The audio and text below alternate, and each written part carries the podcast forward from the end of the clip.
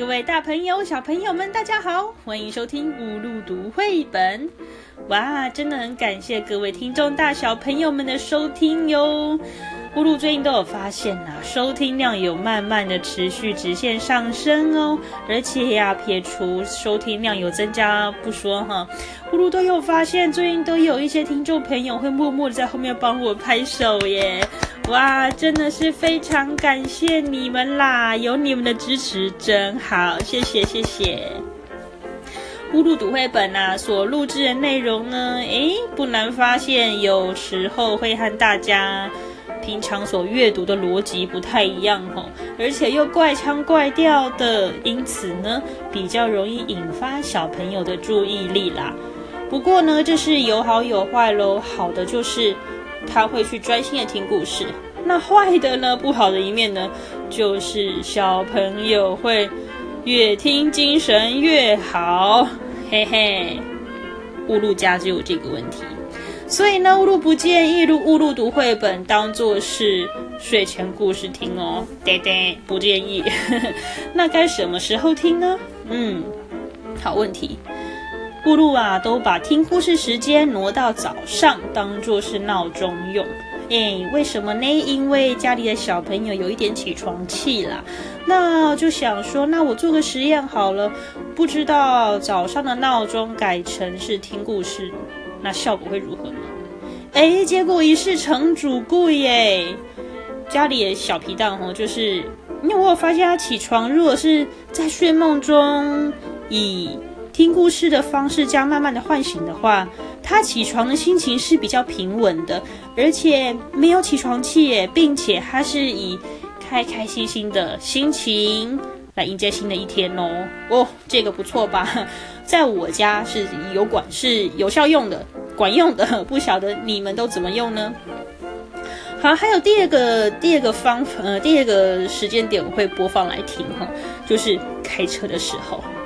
哇，开车的时候啊，就是大人们最需要把注意力放在路况上了。那如果很不幸这个时候啊，后面那个两三岁、三四岁小朋友特别闹闹闹闹闹啊，欢欢欢欢，吵得不得了！大大人在前面开车也不晓得该怎么办的时候，翻乐也音乐也没用的时候嘞，那我就会改播成放听故事喽。诶，放了几次，诶，都有效果耶，都有成功哦。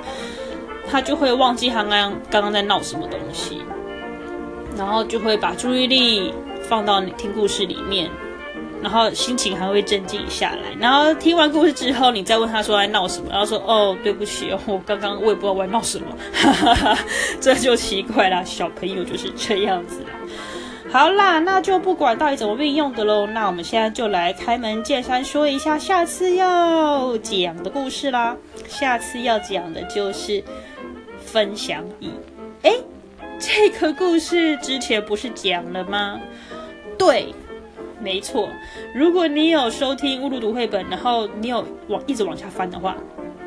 你就会发现，乌路第一个录的故事就是分享椅喽。诶，那为什么要重讲呢？嗯，这就说来话长喽。那乌鲁就在这边简短的说明一下喽。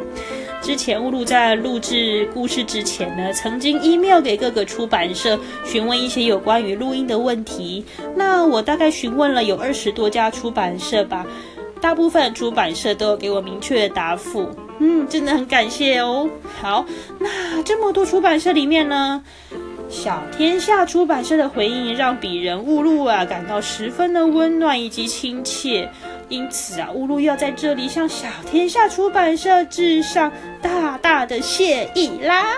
真的十分很感谢贵社所给予的建议还有鼓励。嗯，真的非常感谢您。因此啊。布路认为啊，之前嗯录的分享以他的发行者就是那个小天下出版是吗？我觉得我那时候录的分享已录的不够好，因此呢，打算要重新录制喽。嗯，一定会和原先有所不同的啦。那还请各位听众朋友们稍稍期待一下喽。那就这样子，我们下回的分享以。空中见面啦，拜拜。